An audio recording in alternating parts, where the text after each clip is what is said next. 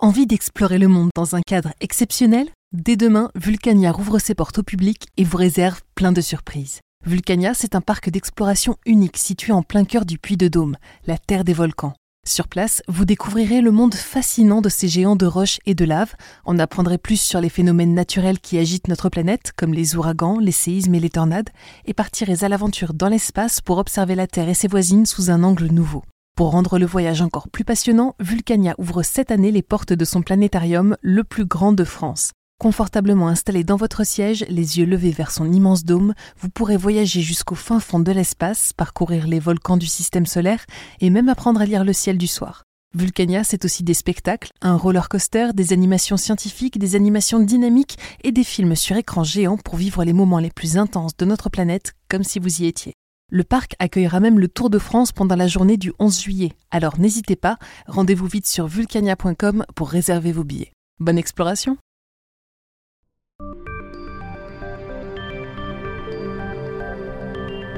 Le lancement raté de Starship, l'augmentation des cas de diabète de type 2, les sécheresses éclairs, l'origine des cheveux gris et une IA qui veut détruire l'humanité. Bonjour à toutes et à tous, je suis Maëlle Diallo et bienvenue dans Fil de Science, le podcast Futura où l'on retrace ensemble l'actualité de la semaine. Le lancement tant attendu de la fusée Starship de SpaceX ne s'est pas passé comme prévu. En effet, quelques minutes seulement après avoir décollé, la plus grande fusée du monde a explosé en plein vol. Le plan initial était que le booster Super Heavy se sépare du vaisseau Starship avant de retomber dans l'océan. Le deuxième étage aurait ensuite continué son voyage jusqu'à atteindre plus de 150 km d'altitude, puis serait retombé dans le Pacifique, après un peu moins d'un tour de la Terre. Mais si l'explosion si rapide de la fusée géante nous a offert des images impressionnantes et donné l'impression d'un échec total, il y a tout de même des points positifs et des enseignements à tirer de ce lancement. Après tout, Starship n'avait encore jamais volé dans sa configuration complète, et c'est normal que tout ne se passe pas comme prévu pendant cette phase de test. Ces échecs sont donc importants pour le développement, car ils permettent d'en apprendre plus sur le véhicule spatial, son booster et les aspects à améliorer. Du côté du Super Heavy, tout semble avoir bien fonctionné. Ces éléments ont rempli leur tâche et bien résisté au décollage. De plus, il a dépassé avec succès le point de pression maximal, ou max Q, c'est-à-dire le moment auquel il est le plus susceptible de subir des dommages. Cette réussite est un très bon signe pour les prochains essais. Un bémol tout de même, 6 de ces 33 moteurs ont rencontré des problèmes. Soit ils ne se sont pas allumés au décollage, soit ils sont explosés ou se sont éteints rapidement. Rappelons qu'il est très difficile de faire fonctionner un lanceur à plusieurs moteurs et que ces problèmes de fiabilité ne sont pas inquiétants outre mesure. Elon Musk a annoncé sur Twitter que le prochain vol test du Starship est prévu dans quelques mois. Le plus important est de savoir ce qui a empêché la séparation entre les deux étages, car c'est de là que découle l'échec du lancement. En 40 ans, le nombre de personnes atteintes de diabète de type 2 a explosé passant à plus de 500 millions de cas en 2021, contre 137 millions en 1980. Une des causes du développement de cette maladie, bien qu'elle ne soit pas la seule, est bien évidemment l'alimentation. Des scientifiques de l'université de Tufts à Boston ont analysé les changements dans notre alimentation pour voir s'il y avait une corrélation entre cette augmentation des cas et nos assiettes. Entre 1990 et 2018, ils ont suivi la consommation de 11 groupes d'aliments dans 184 pays. Résultat, eh bien, pour eux, 70% des nouveaux cas de diabète de type 2 seraient dus à une mauvaise alimentation.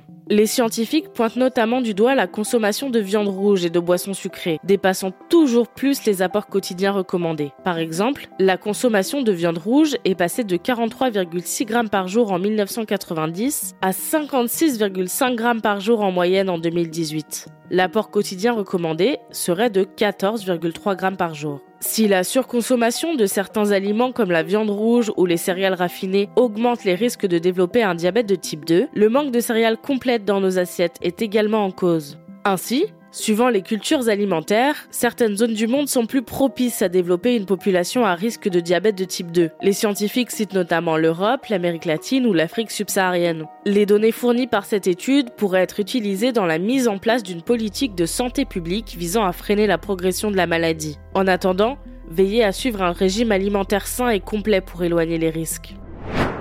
Vous le savez, le dérèglement climatique est responsable de la modification de certains phénomènes météorologiques. Ouragans, étés torrides ou hivers glacés deviennent de plus en plus fréquents. Et l'une des conséquences les plus alarmantes de ce changement est la sécheresse. Autrefois, elle s'inscrivait sur la durée et nécessitait plusieurs mois, voire des années de manque de précipitations avant de se manifester. Mais désormais, une sécheresse peut s'installer en quelques semaines seulement. On parle alors de sécheresse éclair et, contre toute attente, l'Europe est principalement concernée. Ces sécheresses durent en général 30 à 45 jours et suffisent à causer des dégâts notables, surtout si elles surviennent hors de la saison sèche. D'après une nouvelle étude, 74% de la planète est actuellement concernée par ce phénomène, qui devient de plus en plus fréquent. Si le réchauffement climatique lié aux activités humaines est grandement responsable de ces sécheresses éclairs, la transformation des terres joue également un rôle important en dénudant les sols de leur végétation naturelle ou en les surexploitant avec l'agriculture intensive. Enfin, les scientifiques citent la mauvaise gestion des ressources d'eau, trop utilisées pour les activités et la consommation humaine. On pourrait croire que les régions arides sont les plus concernées par les sécheresses éclairs, mais ce sont au contraire les régions humides qui en subissent le plus les conséquences. Ainsi, l'Europe est la plus touchée, avec derrière elle le nord de l'Asie et l'Est ainsi que le nord-est de l'Amérique du Nord. Ces zones sont principalement victimes de l'évapotranspiration. À cause de la chaleur, l'eau s'évapore en grande partie avant de pouvoir pénétrer dans les sols, empêchant la recharge des nappes phréatiques. Malheureusement, toutes les prévisions climatiques, de la plus à la moins optimiste, confirment la tendance, et les sécheresses éclairs sont un de ces phénomènes avec lesquels il va falloir apprendre à vivre. Plus vite nous agirons pour renverser le dérèglement climatique, moins nous aurons à en souffrir longtemps.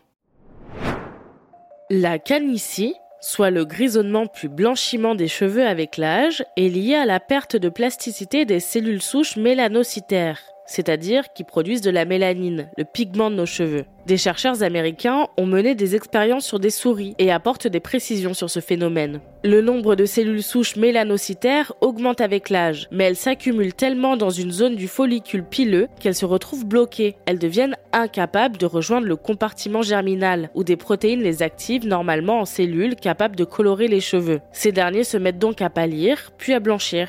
Ainsi, si l'on voudrait prévenir ou même inverser ce changement, une possibilité serait d'aider les cellules bloquées à bouger à nouveau pour qu'elles finissent leur voyage et rencontrent les protéines nécessaires à la pigmentation. Et si une intelligence artificielle s'attelait à détruire l'humanité? C'est le but de ce détournement d'auto-GPT nommé Chaos GPT. AutoGPT, lancé la semaine dernière, utilise le modèle GPT-4 d'OpenAI et fonctionne de manière autonome. Il est capable d'inventer et de créer un plan en plusieurs étapes pour mener à bien des projets entiers. L'auteur de Chaos GPT lui a donné 5 objectifs détruire l'humanité, établir une domination mondiale, provoquer le chaos et la destruction, contrôler l'humanité par la manipulation et atteindre l'immortalité. Elia n'y va pas de main morte, puisqu'elle s'est renseignée sur la Tsar Bomba, la bombe nucléaire la plus puissante jamais produite, via son compte Twitter où elle partage également des réflexions sur les humains. Dans des vidéos publiées sur la chaîne YouTube de Chaos GPT, on voit d'abord l'IA tourner un peu en rond, sûrement car l'auteur lui a donné deux objectifs contradictoires, détruire l'humanité, mais aussi la contrôler par la manipulation. Mais après quelques ajustements, elle serait vraisemblablement en train de travailler en priorité sur le second but, établir une domination mondiale. Pour l'instant, Chaos GPT ne semble pas représenter un quelconque danger, mais qui sait? En attendant la destruction de l'humanité, retrouvez les vidéos des réflexions de l'IA et le reste de nos actualités sur Futura. C'est tout pour cette semaine. Si vous nous écoutez sur les audio, pensez à vous abonner pour nous retrouver toutes les semaines et à nous laisser une note et un commentaire pour soutenir notre travail. Cette semaine, je vous invite à découvrir notre dernier épisode de Jeune Pousse, le podcast des innovations positives, où nous vous proposons quelques astuces pour voyager cet été tout en respectant la planète. Quant à moi, il ne me reste plus qu'à vous souhaiter un excellent week-end et surtout, restez curieux. À bientôt!